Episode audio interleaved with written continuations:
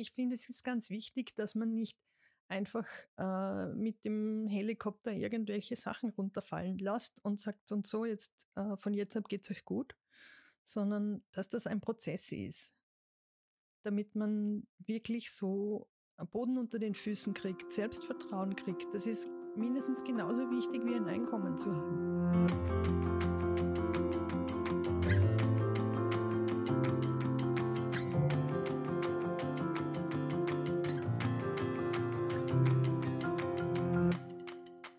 Hallo und herzlich willkommen bei Dorfrunde, dem Podcast von SOS Kinderdorf. Heute bereits zum zweiten Mal mit uns und zwar mit mir, Thomas.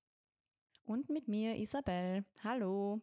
Auch diesmal haben wir euch wieder ein sehr spannendes Thema mitgebracht. Wir sprechen heute über unsere Arbeit in Uganda.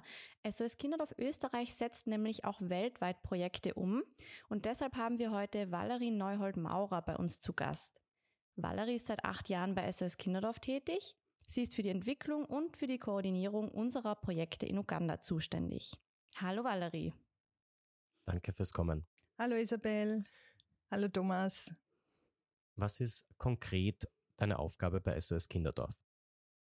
Ja, das, das ist ein ziemlich vielfältiger Job.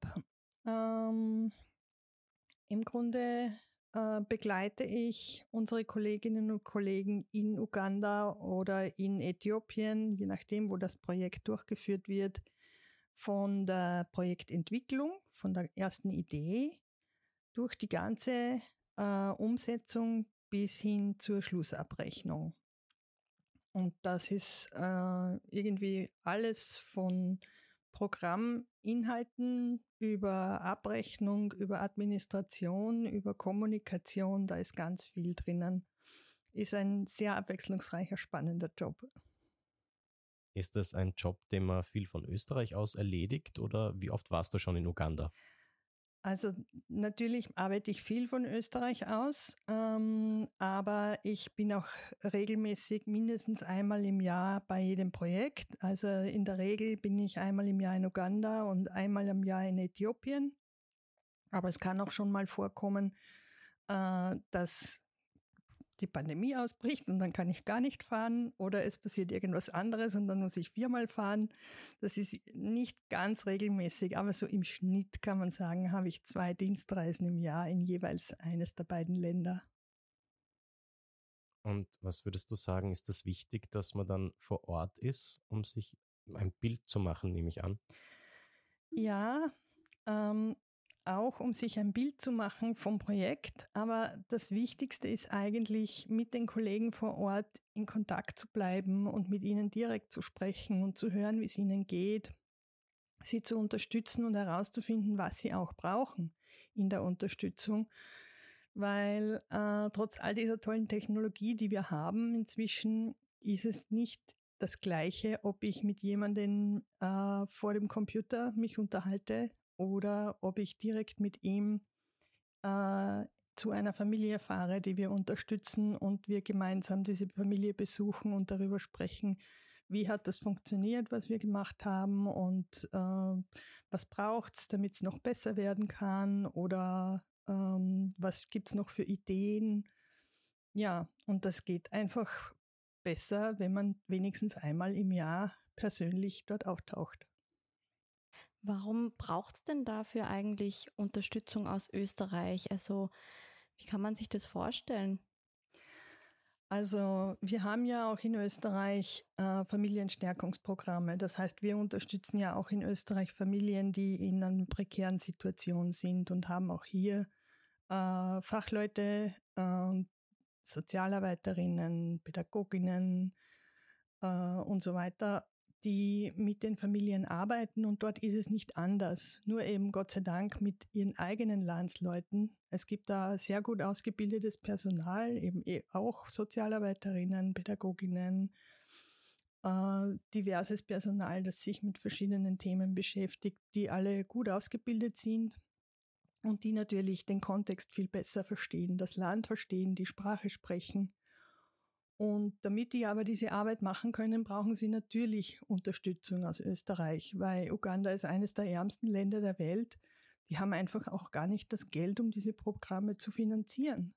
Und wenn wir als SOS Kinderdorf Österreich oder auch andere SOS Kinderdorfvereine aus Europa oder aus den USA uns nicht engagieren und, und sie unterstützen, dann können sie diese Arbeit gar nicht machen. Mhm. Jetzt hast du ja schon umrissen, dass es eine andere Ausgangslage ist in Uganda. Du warst ja jetzt schon einige Male dort. Wie kannst du denn Uganda beschreiben für Personen, die jetzt noch nie vor Ort waren? Ähm, ja, das ist eine, eine gute Frage, weil äh, bei uns ja die wenigsten Leute wirklich viel Vorstellung davon haben, was Afrika bedeutet.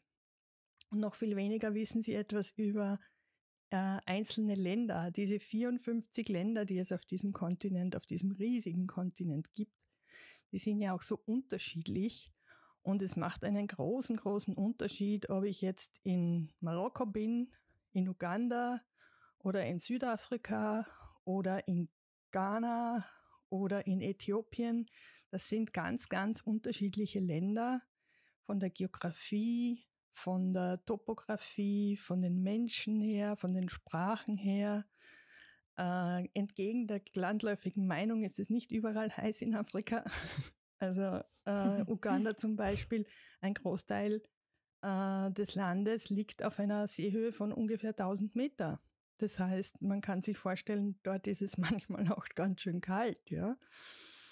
Äh, mhm. also das ist schon einmal ein Ding, dass man sich äh, das, glaube ich, äh, sehr differenziert vorstellen muss, wenn man das begreifen will. Und auch in Uganda, so wie in Österreich. Im Burgenland schaut es ganz anders aus als in Vorarlberg. Und so schaut es halt in Gulu ganz anders aus als in Kampala. Also da sind ja. riesige Unterschiede. In manchen Gegenden ist es tropisch heiß, in manchen Gegenden ist es trocken heiß, in anderen wieder ist es ziemlich kühl, weil auch sehr hoch und sehr bergig und die höchsten Berge in Uganda sind fast 5000 Meter hoch und es gibt auch einen Gletscher, aber es gibt eben auch Gorillas und Hitze und den Viktoriasee. Also es gibt irgendwie alles. Es gibt Großstädte und winzige Dörfer es gibt viel Fortschritt und es gibt Leute, die leben, als wenn sie vor 200 Jahren leben würden. Also es gibt ganz, ganz große Vielfalt. Und es ist ganz schwer in drei Sätzen zu sagen, wie ist Uganda. Auf jeden Fall finde ich, ist es ein faszinierendes Land. Kann man irgendwie sagen, in welchem Bereich dieses Landes SOS Kinderdorf tätig ist? Ja, das kann man schon sagen. Also im Uganda ist, glaube ich, ungefähr fünfmal so groß wie Österreich. Ich bitte mich nicht festnageln, so ganz genau weiß ich es nicht. Ähm, aber äh, wir haben vier Kinderdörfer in Uganda und diese Kinderdörfer sind auch die Ausgangsbasis für die Arbeit, die wir in den Gemeinden machen. Also jetzt abseits vom Kinderdorf selbst äh, die Arbeit mit den Familien, die Familienstärkungsprogramme, die Jugendprogramme. Und diese vier äh, Kinderdörfer, von denen äh, sind zwei, äh, die wir direkt mit SOS Kinderdorf Österreich unterstützt. Die anderen zwei werden äh, von SOS Holland unterstützt. Aber wir arbeiten auch zusammen. Ja? Also es ist jetzt nicht irgendwie ein Silo, sondern wir sprechen uns auch regelmäßig ab. Und die zwei Kinderdörfer, die speziell Kinderdorf Österreich unterstützt, das ist Fort Portal und Entebbe. Entebbe werden vielleicht viele dann doch irgendwie kennen, weil das ein Flughafen ist, den viele schon mal gehört haben. Fort Portal ist eher weniger bekannt und das liegt wunderschön in den Bergen. Ist ganz schön viel Grün rundherum. Also ist meine, eigentlich meine Lieblingsgegend in Uganda. Wie kann man sich das vorstellen? Wie sieht der Tagesablauf von Familien dort aus? Also in den Familienstärkungsprogrammen arbeiten wir ja hauptsächlich mit Familien, die im ländlichen Bereich leben oder man sagt im semi-urbanen Bereich. Ähm, also die leben eigentlich meistens von Subsistenzwirtschaft, von dem, was ihr Grund und Boden rund um ihr Haus hergibt. Und äh, das heißt, jeder versucht halt irgendwie äh, mit dem, was er vorfindet, in seinem näheren Umgebung irgendwie sein, sein Leben zu gestalten und sein, seinen Lebensunterhalt zu verdienen.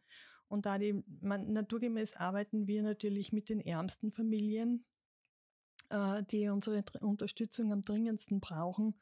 Und da kann es schon manchmal eine große Herausforderung sein, dass man seinen täglichen Bedarf deckt, dass man im Garten ein bisschen was anbaut oder irgendwas produzieren kann oder kleine Dienstleistungen anbietet und mit dem dann auch versuchen, den Unterhalt für die ganze Familie zu verdienen, sodass äh, auch alle Kinder in die Schule gehen können, dass man den Arzt bezahlen kann.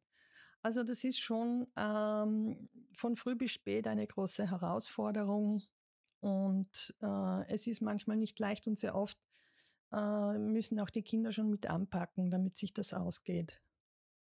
Das heißt, SOS Kinderdorf hat einerseits die SOS Kinderdörfer, wo jetzt wirklich Kinder untergebracht sind, die keine elterliche Fürsorge haben.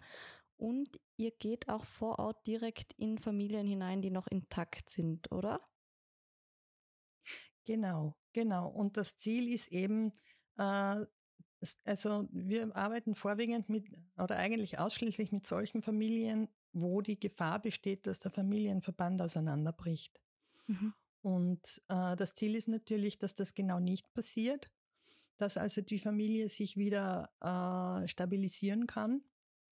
Und je nachdem, wie die Problemlage ist, äh, wieder einen Weg findet, selbstständig zu werden und mit selbstständigen äh, Mitteln äh, dafür zu sorgen, dass sowohl wirtschaftlich als auch gesundheitlich, von der Bildung her und so weiter, dass alles wieder funktioniert äh, manchmal irgendwelche sozialen Probleme.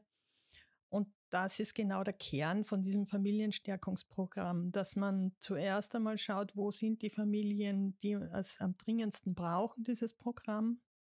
Und dann gehen die Sozialarbeiter dorthin und arbeiten mit der Familie äh, einen ganz klaren Plan aus. Also zuerst wird analysiert, wo liegen die Probleme überhaupt, woran liegt Sind vielleicht beide Eltern krank oder äh, gibt es zu wenig Arbeit in der Gegend oder ähm, gibt es ein Alkoholproblem, mhm. kann auch passieren.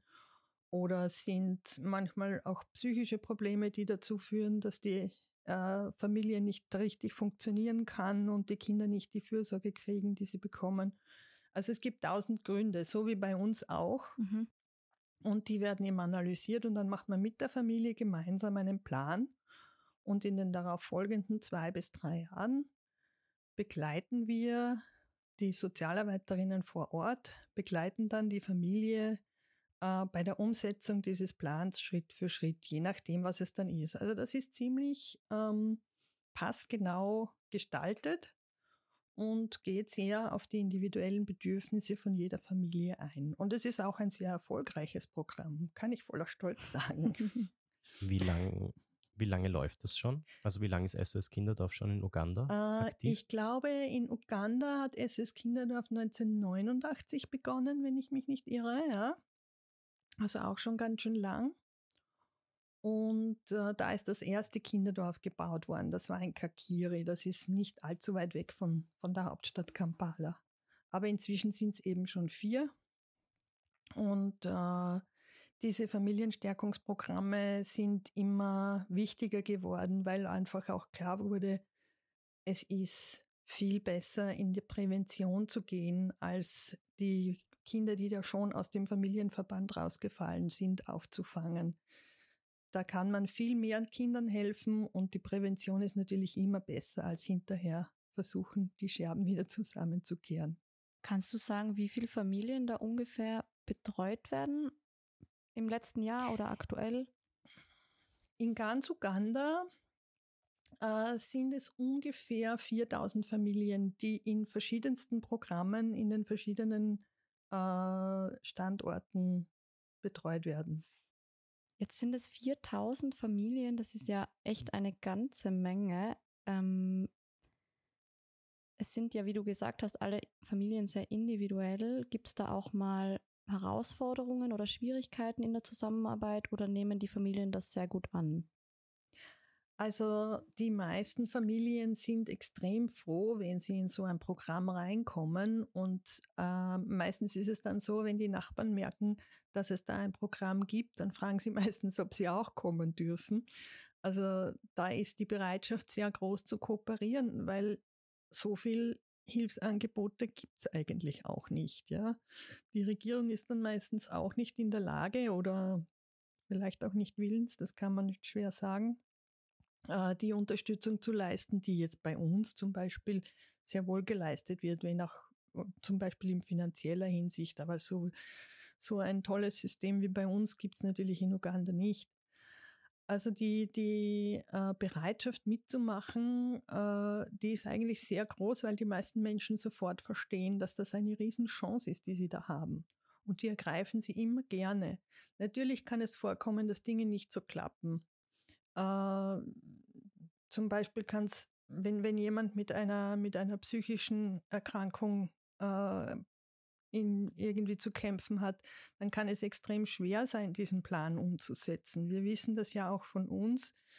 Wenn man in einer psychisch schwierigen Situation ist, dann hat man einfach auch keine Energie und kein Selbstvertrauen. Und das braucht es natürlich auch. Und da versuchen wir halt gut, so gut es geht zu begleiten. Psychosoziale Betreuung ist Teil des Programms damit die Menschen äh, sich eben wieder aufrichten können und wieder aus eigener Kraft ihre Dinge in die Hand nehmen können, ihr Leben in die Hand nehmen können. Gibt es da auch Programme, die sich ganz speziell an junge Menschen richten? Ja, es gibt äh, auch eine, ein Youth Empowerment Program. Also es geht da, das ist auch ganz wichtig, weil man muss auch wissen, dass äh, der durchschnittliche äh, Mensch in Uganda ist 16,7 Jahre alt, also sehr junge Bevölkerung.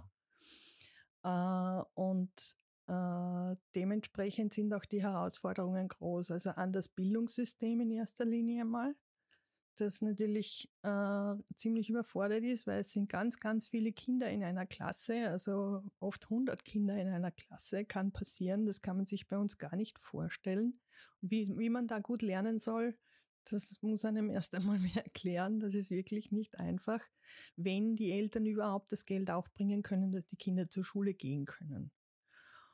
Und äh, die Jugendlichen äh, haben dann oft halt zu wenig oder schlechte oder gar keine Ausbildung und, und wissen dann oft auch nicht so recht, wie sie äh, über die Runden kommen sollen. Und da ist es ganz wichtig, dass man mit denen auch arbeitet und ihnen Dinge anbietet. Meistens geht es in Richtung Schulabschluss, äh, Berufsbildung, so ungefähr in diese Richtung.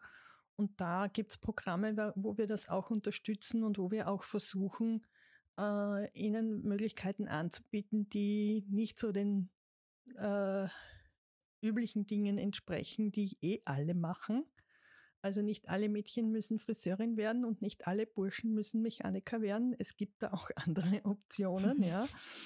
Äh, und das versuchen wir auch aufzugreifen. Erstens einmal diese äh, Handvoll Berufe, die, an die jeder gleich denkt, aufzu, äh, das ein bisschen aufzubrechen und andere Optionen anzubieten, weil die zum Beispiel die ganze Technologie, da gibt es ja ganz viel, was sie auch tun können.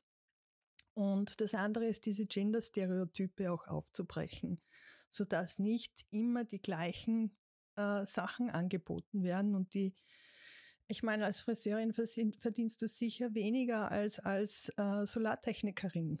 Und das macht natürlich dann auch einen Unterschied. Welche, weil du es jetzt angesprochen hast, welche Rolle spielt denn Geschlechterungleichheit in der Familie in Uganda? Ja, das ist natürlich äh, ein relativ schwieriges Terrain, weil äh, Geschlechtergerechtigkeit ja auch zu tun hat mit äh, gesellschaftlichen Normen, mit Traditionen, aber auch mit wirtschaftlichen Problemen und mit, äh, mit Zugang zu Bildung natürlich. Äh, und da, das ist ein ganz ein wichtiger Aspekt bei den Familienstärkungsprogrammen, also ganz besonders bei dem neuen Projekt, das wir jetzt begonnen haben gerade, dass wir versuchen, da äh, einzuwirken und zu schauen, dass alle, wirklich alle die gleichen Möglichkeiten haben und die nicht äh, den einen verwehrt bleiben und den anderen aber schon offen stehen. Und das ist ein langer Prozess, braucht viel äh, Geduld schon auch. Ich meine, wir müssen erst äh, einfach nur zurückdenken. Bei uns ist es auch noch nicht so lange her, dass Frauen in einer ganz anderen Situation waren. Äh, also meine Mutter hat ein ganz ein anderes Leben gelebt, als es ich mhm. lebe. Mhm. Und äh, natürlich in, in Gegenden, wo auch die wirtschaftlichen, der wirtschaftliche Druck enorm ist, ist es noch viel schwieriger, das durchzubringen, weil wenn es wenig gibt, ist wenig zu verteilen und wer will schon gern was abgeben, wenn er schon äh, ein bisschen was hat. Und da ist das Thema Geschlechtergerechtigkeit natürlich ein besonders wichtiges, aber auch ein besonders heikles, weil das heißt ja auch die Macht teilen. Und das ist ein Prozess, den muss man mit viel Fachkenntnis und mit viel Fingerspitzengefühl angehen, damit das funktionieren kann. Aber wir haben gute Leute und wir haben gute Methoden und äh, wir sehen auch, dass es wirklich gute Ergebnisse gibt. Aber es braucht trotzdem Zeit. Also auch bei uns ist es nicht vom Himmel gefallen. Was sind denn, kannst du Beispiele geben, was Methoden sind, wie man das Thema angeht, wie man Bewusstsein schafft oder konkrete Maßnahmen, um mehr, zu mehr Geschlechtergerechtigkeit zu führen quasi? Ja, also wir ähm, sind ja natürlich prädestiniert dafür, mit Familien zu arbeiten und die Familie als ähm, quasi die Keimzelle der Gesellschaft. Äh, da ist natürlich ein super Ansatzpunkt. Und wir haben da ein ganz neues Programm, äh, das nennt sich Parenting for Respectability. Und in dem Programm, äh, da nehmen die, die, sowohl die Mütter als auch die Väter äh, einer Familie teil. Und da geht es darum, zu äh, erarbeiten mit ihnen, äh, wie beglückend es ist, wenn beide gleichmäßig teilhaben an dieser, das, an dieser Familienarbeit und wie viel mehr Beziehung da entsteht zu den Vätern, wenn die sich auch einbringen und miterleben wirklich, äh, wie, die, wie die Kinder aufwachsen und äh, was es auch für einen Vorteil für die Familie bringt, wenn die Mütter auch mal freigespielt sind, um nicht immer nur die gleichen Dinge zu tun, sondern auch rauszugehen und vielleicht beruflich etwas zu tun, was sie nicht tun konnten bisher. Und wenn man sich die Care-Arbeit ein bisschen aufteilt, dann spielt das auch ressourcenfrei und da muss man dann aber auch mehr miteinander reden, sich mehr abstimmen. Das hat wiederum zur Folge, dass eigentlich die Diskussion, der Dialog, das Gespräch in der Familie sich verbessert. Und das hat eigentlich auch ganz, ganz tolle Wirkung.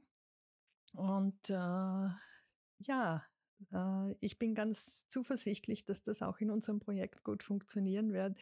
Das ist eine neue Methode, auf die wir auch sehr stolz sind. Wird da auch bei Kindern und Jugendlichen bereits angesetzt? Ja, natürlich. Die werden voll einbezogen in dieses Programm.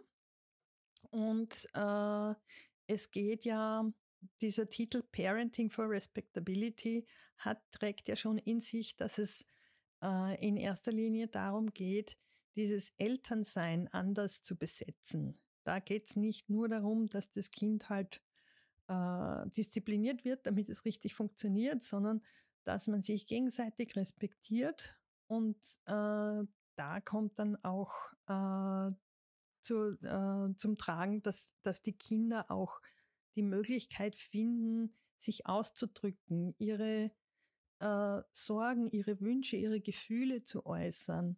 Und das ist, glaube ich, macht einen riesen Unterschied, weil dann, dann leben die Kinder schon äh, ein ganz, eine andere Kindheit, als wenn sie von ganz früh schon äh, mit Disziplinierung und Beitragen zum Einkommen und all diesen Dingen eher hart rangenommen werden, sondern eben auch ein bisschen mehr Vertrauen und Geborgenheit erleben. Das ist ganz wichtig. Mhm. Gibt es bei dir einen ganz besonderen schönen Moment oder ein Highlight sozusagen bei deiner Arbeit, das dir in Erinnerung geblieben ist und das du uns erzählen möchtest? Hm, da gibt es einige, da muss ich, es ist gar nicht so leicht, da was auszuwählen.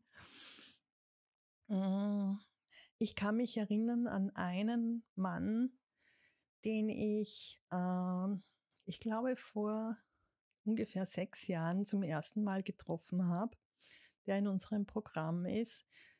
Damals ist er vor mir gesessen mit hängenden Schultern und völlig deprimiert und hat irgendwie eigentlich schon alle Hoffnung aufgegeben gehabt. Das Haus war halb zusammengebrochen. Die Kinder waren alle irgendwie schlecht angezogen und schmutzig und, und, und irgendwie, es war, die Frau hat sich gar nicht getraut, überhaupt irgendwas zu sagen. Und äh, den habe ich in den letzten, in den sechs Jahren, seitdem ich ihn das erste Mal getroffen habe, dreimal wieder gesehen. Und jedes Mal habe ich mir gedacht, das ist Wahnsinn, dass das der gleiche Mensch ist. Der ist so aufgeblüht. Plötzlich waren dann auch die Kinder irgendwie fest benannt und, und zutraulich und, und äh, neugierig. Und beim letzten Mal war dann auch seine Frau schon ganz verwandelt und hat dann auch auf Fragen geantwortet und sich nicht einfach hinter dem Mann versteckt. Also die hat auch so ein Selbstbewusstsein gewonnen und das, das Haus war repariert. Es, es hat alles einfach, der Garten war voll äh, gut bebaut und so. Ich habe dort Avocados gekauft bei der Gelegenheit. Also das war wirklich ein schönes Erlebnis zu sehen, wie die über die Jahre aufgeblüht sind, die ganze Familie. Und wie sie mir mit Stolz erzählt haben, dass sie jetzt alle in die Schule gehen und was sie alles werden wollen. Und also es war ein schönes Erlebnis, muss ich sagen. Und die Avocados waren auch gut. Ist das denn ein zentraler Aspekt auch, dass man sagt, in der internationalen Arbeit Hilfe zur Selbsthilfe? Also war das in dieser, bei dieser Familie auch der Fall? Ja, das ist ganz wichtig. Also Natürlich ist es oft so, dass am Anfang äh, ein paar wirklich handfeste Unterstützungen da sein müssen, je nachdem, was da halt gerade los ist. Also wenn ihnen das Haus über dem Kopf schon zusammenzubrechen droht, dann greift man da mal ein und sorgt dafür, dass das Dach repariert ist, damit ihnen nichts auf den Kopf fällt und sie äh, nicht noch mehr Probleme kriegen, als sie eh schon haben. Aber wenn diese ganz, ganz grundsätzlichen Sachen einmal geregelt sind, dass keine unmittelbare Gefahr droht, dann äh, geht sofort dieser Plan los, von dem ich äh, gesprochen habe. Und in diesem Plan, da gibt es viel, ähm, ich würde sagen, Weiterbildungen äh, in, in verschiedensten Bereichen. Es kann sein, zu Gesundheit, zu Hygiene, zu Sozialverhalten, zu Bildung äh, und so weiter. Da gibt's äh, oft werden die Familien auch organisiert in Selbsthilfegruppen, so dass sie sich gegenseitig unterstützen. Das ist auch ganz wichtig. Diese Solidaritätsgruppen sind extrem hilfreich. Und äh, dann meistens äh, sind das auch so kleine Spargruppen, wo kleine Beträge, die die man so erwirtschaftet, halt eingezahlt werden in eine gemeinsame Kasse. Und nach einiger Zeit kann man dann aus dieser Kasse sich einen kleinen Kredit zu günstigen Zinsen nehmen. Aber das passiert alles innerhalb dieser Gruppe. Wir schießen da kein Geld zu, sondern wir zeigen ihnen nur, wie es funktioniert. Und sie machen das dann selber. Und innerhalb der Gruppe ist die Solidarität so groß, dass das wirklich super funktioniert. Und so kann sich nach und nach jeder irgendwas aufbauen wo halt gerade das Projekt liegt, das man sich vorgenommen hat. Und äh, da halten dann auch alle zusammen, weil jeder weiß, wir müssen alle ganz äh, gut zusammenarbeiten und ordentlich die Dinge zurückzahlen und so weiter und so fort, weil sonst äh, wird irgendwie nichts draus. Ja? Und das funktioniert wirklich super und es ist viel gegenseitige Unterstützung da. Diese Spargruppen sind auch ein ganz, ganz wunderbares Instrument, muss ich sagen. Mhm. Also ich finde, es ist ganz wichtig, dass man nicht einfach äh, mit dem Helikopter irgendwelche Sachen runterfallen lässt und sagt, und so, jetzt äh, von jetzt ab geht's euch gut, sondern dass das ein Prozess ist, damit man wirklich so Boden unter den Füßen kriegt, Selbstvertrauen kriegt. Das ist mindestens genauso wichtig wie ein Einkommen zu haben. Das ist ja wahrscheinlich auch sehr motivierend für eure Arbeit zu sehen, wenn die Familien dann wieder selbstständig das Leben meistern können. Oder? Ja, extrem. Das braucht es unbedingt, weil äh, ich meine, ich verbringe schon viele Stunden am Schreibtisch und wir alle wissen, dass das auch nicht immer sexy ist. Aber da braucht man diese Erfolgserlebnisse auch, damit man äh, das weitermacht und, und damit es auch noch Spaß macht und damit man die Motivation behält. Mhm. Ja, Valerie, wie kann man denn jetzt, wenn man eben wie wir auch in Österreich sitzt, wie kann man in Uganda Unterstützung leisten? Kann man da auch einen Beitrag leisten? Also es gibt genug Möglichkeiten, finanziell zu unterstützen. Und das ist auch ganz wichtig und man kann es auch äh, gezielt machen und sagen, ich möchte genau das Projekt unterstützen. Äh, das geht auch. Was ein bisschen schwierig ist, finde ich, ist, dass ganz viele Menschen, die uns unterstützen wollen, äh, so das Bedürfnis haben, sie wollen genau ein bestimmtes Kind unterstützen. Und äh, jetzt, wenn man sich vorstellt, dass von den, ich glaube, 46 oder 47 Millionen Ugandern die Hälfte äh, Minderjährige sind, und man versucht so vielen wie möglichen zu helfen, was das bedeutet, wenn jemand, der helfen will, ein ganz bestimmtes Kind von diesen Millionen Kindern sich aussuchen will, das ist ganz schwierig. Und es ist auch ähm, eigentlich ein bisschen unfair gegenüber den anderen Kindern, die eben nicht ausgesucht werden, aus welchem Grund auch immer.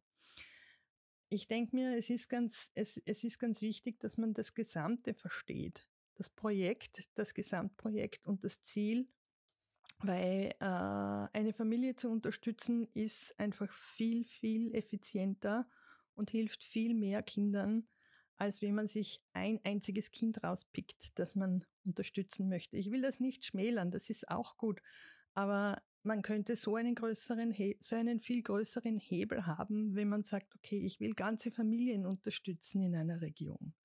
Das ist einfach viel wirksamer und hilft viel mehr Kindern und hilft ihnen auch äh, mit viel weniger Mitteln eigentlich, weil es ist viel billiger, diese, kind, diese Familien zu unterstützen, als ein einzelnes Kind zu unterstützen in einem Kinderdorf. Da kann man viel mehr erreichen mit viel weniger Geld.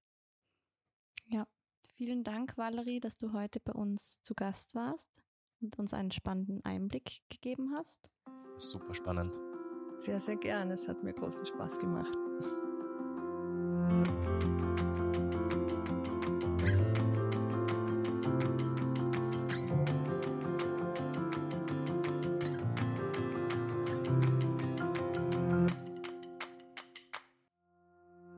Wir hoffen, es hat auch euch Spaß gemacht und ihr hört beim nächsten Mal wieder rein. Unseren Podcast gibt es übrigens auf allen gängigen Kanälen und auf unserer Webseite. Dort könnt ihr auch unsere Programme in Uganda unterstützen, zum Beispiel mit einer Dorfpatenschaft. Alle Infos dazu findet ihr auf sos-kinderdorf.at slash Uganda. Vielen Dank und bis bald. Tschüss.